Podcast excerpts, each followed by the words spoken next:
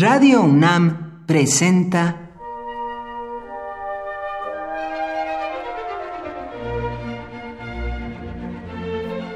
Cuaderno de los Espíritus y de las Pinturas por Otto Cázares.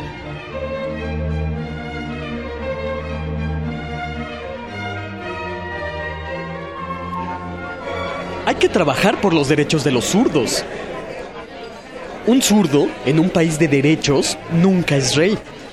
Uno tiene que acostumbrarse a lo que yo llamo el malestar de los objetos. Por ejemplo, entre las bancas de escuela rara vez se encuentra una sola con la paleta por el lado izquierdo. Y sí, resulta una banca muy extraña de ver. Uno termina, si quiere sobrevivir a la crueldad de la niñez, acostumbrándose a las bancas normales. Para escribir, la pluma tienes que sostenerla de forma extraña, como hacia adentro y excesivamente inclinada. ¿Y qué les digo de la hoja derecha de un cuaderno con espiral? Es verdaderamente pavorosa. Todo zurdo vive una especie de exilio. Pues de qué patria podrán preguntarme ustedes? ¿De la patria del automovilismo inglés? Yo no lo sé, pero de alguna patria izquierda. Por eso en política, ser de izquierda es una especie de identificación ontológica. Casi todos los zurdos, con excesiva suficiencia, comienzan a enumerar a los grandes hombres que han sido zurdos, genios y personas notables. Yo no lo haré, o por lo menos no con ese orgullo fastidioso. Hay un hecho que no deja de fascinarme acerca de la condición del zurdo, su relación con lo oscuro, lo siniestro desde luego, y visto desde lejos y con ojos románticos, la relación del zurdo con el crimen. Es un hecho consumado que la criminología del siglo XIX, ante un misterioso asesinato, hubiera buscado a todos los zurdos del barrio entre los posibles culpables. ¡Ay de aquel zurdo que paseara por el lugar de los hechos!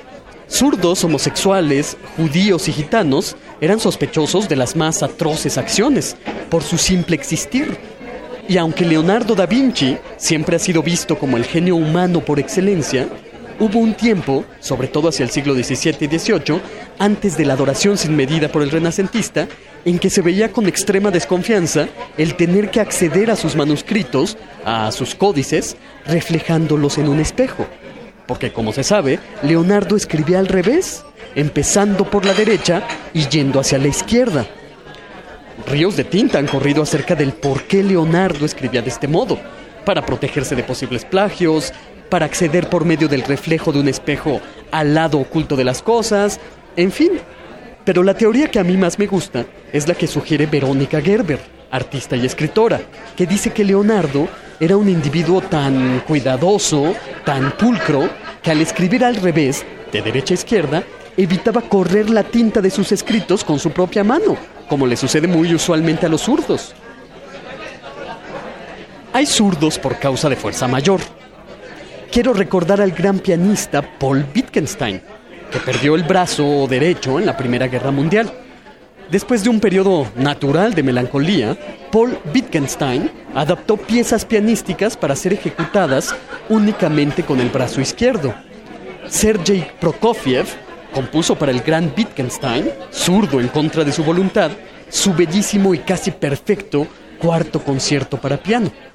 Un concierto donde sin duda un zurdo siempre se sentirá en casa. Por hoy, Otto Cázares cierra el cuaderno de los espíritus y de las pinturas.